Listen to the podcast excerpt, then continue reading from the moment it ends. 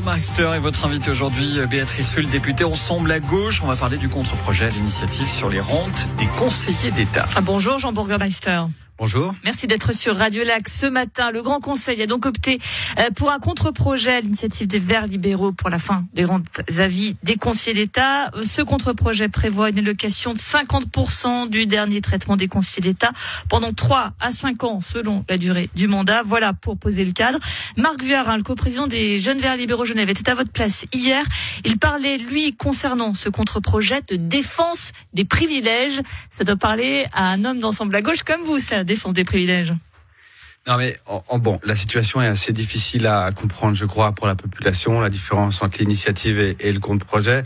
Je vais essayer d'être le, plus clair possible, mais en réalité, il s'agit pas du tout d'une défense de privilèges. Au contraire, mais c'est pas une critique que une critique que je fais envers les, les Verts libéraux. Il se trouve que lorsque nous avons traité le projet de loi qui, qui vient, euh, je crois même avant l'initiative. En tout cas, nous, nous avions déposé avant l'initiative des Verts libéraux un, projet de loi. Donc l'affaire était dans le tube. Euh, c'est pas un contre-projet qui a été fait après coup parce que l'initiative euh, avait abouti.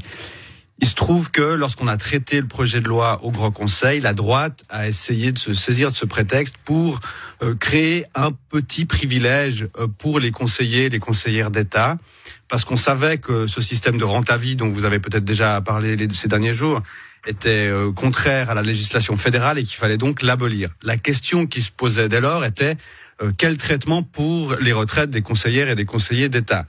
Et le projet de loi prévoit qu'il soit et qu'elle soit affiliée à la CPEG comme tous les autres salariés de, de l'État. La fonction publique, oui. De la fonction publique, sans le moindre privilège. Il y a la durée quand même. Hein. Euh, vous, ça va, c'est une durée plus longue dans la cotisation, donc ça va coûter plus cher euh, aux, citoyens. Ça rentre quand même euh, dans, dans l'ordre des choses. La, durée, vous dites de d'indemnisation. en ce qui concerne votre contre-projet, c'est plus long que l'initiative. Ça, c'est un point important pour pour nous. La CPEG, je suis de vous dire, tout à chacun n'a pas grand chose à faire. Par contre, de savoir combien ça coûte, ça c'est important. Et le vôtre coûte plus cher. Oui, c'est pas le mien. Hein. Enfin, le, le contre-projet coûte plus cher. Celui du Grand Conseil, en tout cas. Voilà.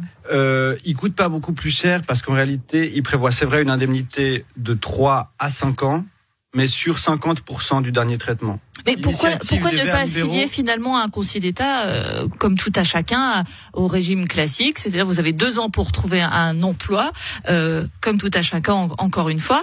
Et, et, et finalement, c'est aussi euh, empêcher que, euh, on va pas, on va pas jeter la pierre au conseiller d'État, mais de, de, prendre tranquillement le temps de, de, de, de se reposer, peut-être de prendre un peu de temps de réflexion. Au moins, là, il y a deux ans, comme tout le monde, il faut retrouver un emploi. Pourquoi pas le même traitement?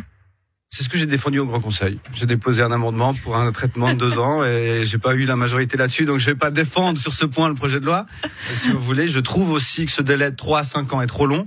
Maintenant, euh, c'est justifié par le fait qu'il y a, il y a une, une, situation un peu particulière, c'est-à-dire que un conseiller, une conseillère d'État ne sait pas nécessairement quand son quand son emploi se termine, si on peut parler d'emploi, euh, en particulier dans le cas où il se présente à une élection n'est pas élu. Euh, c'est une fin brutale et pour autant, on ne lui demande pas de commencer à couvrir ses arrières en trouvant, en cherchant un emploi euh, avant les élections. Euh, normalement, il vaut mieux pas. Ouais, vaut mieux pas. Maintenant, un point quand même qui est important mais très technique, c'est-à-dire, euh, c'est vrai, le projet de loi, donc le contre-projet prévoit une indemnisation qui va de 3 à 5 ans, mais c'est 50% du dernier traitement, du dernier salaire. L'initiative des Verts libéraux est, plus courte puisque c'est 2 ans, mais c'est sur 70% du dernier salaire. Donc l'un dans l'autre, Bon, on, est on est finalement euh, assez proche. Maintenant, le, le truc c'est que euh, si l'initiative passait et pas le contre-projet, la question ne serait pas résolue. C'est bien ça qu'il faut comprendre, parce que c'est une initiative qui n'est pas formulée. Par conséquent, il faudrait ensuite que le Grand Conseil euh, se ressaisisse de la question. de la question pour faire un projet de loi d'application de l'initiative, dont il y a fort à parier qu'il soit plus ou moins strictement le même que celui euh, qui est. Vous en train de dire qu'on est en train de voter pour rien, si je vous suis bien.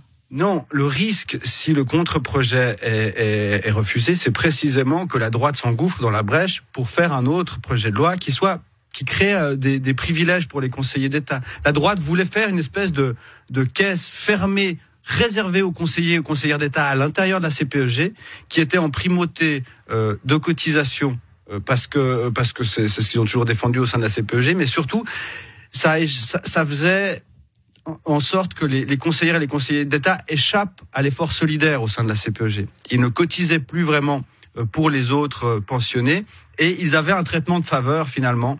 Or, ce projet de loi a l'avantage justement d'abolir définitivement ces privilèges. Les conseillers et les conseillères d'État cotisent à la CPEG comme tout le monde et ils touchent leur rente lorsqu'ils ont fini de leur, leur, emploi comme tout le monde. Pour terminer, à chaque fois qu'on parle des retraites, alors au Conseil d'État mais plus globalement la fonction publique, on revient à la fameuse CPEG. C'est un éternel recommencement entre cette primauté de cotisation et cette primauté de prestation, euh, alors que tout le monde a cette primauté de, de cotisation. Hein. Il y a quasiment tout le monde à Genève. Il n'y a plus que la fonction publique. À quand est-ce que ce bastion va tomber? Ben, il n'est pas prêt de tomber. Écoutez, euh, on a gagné en votation populaire, c'était en 2019. Il y en a eu tellement qu'on se souvient plus de la date. Ce que je regrette, mais on peut toujours ouvrir les débats. Ce que je regrette, c'est justement qu'il y a une volonté actuelle de la droite. Cette question quand même. Non, mais j'ai une position très claire. Après, j'accepte les débats, mais j'ai une position très claire et des convictions assez fortes. Bon, je fais de la politique, on peut pas me le reprocher. Mais, euh, mais, mais ce que je regrette, c'est l'attitude revancharde de la droite et du Conseil d'État, qui, euh, bon, qui n'ont pas vraiment digéré leur défaite sur cette question-là et qui ont la volonté de contourner la volonté populaire en affaiblissant, en grignotant petit à petit euh, la caisse de pension de l'État de Genève, la CPEG donc. Et c'est ce qu'on a constaté encore euh, cet automne puisque le, Conseil d'État a annoncé la hausse de la part salariale des cotisations LPP. Personne euh, ou pas, pas grand monde ne comprend ce que ça veut dire. C'est une baisse de salaire net pour les salariés de la, fonction publique. Mais le Conseil d'État a décidé de s'attaquer seulement aux personnes qui seront engagées à l'avenir, c'est-à-dire aux jeunes, à celles et ceux qui ont l'âge de fonder une famille pour éviter des mobilisations de la fonction publique. Je trouve ça cynique et, euh, vraiment regrettable, mais enfin, la bataille sur ce point-là n'est pas encore menée et j'ai bon espoir que nous la gagnons elle aussi. Et nous en reparlerons avec vous sans nul doute. Merci Jean Bourgmeister, député d'Ensemble à gauche, un homme de conviction, on l'aura bien compris.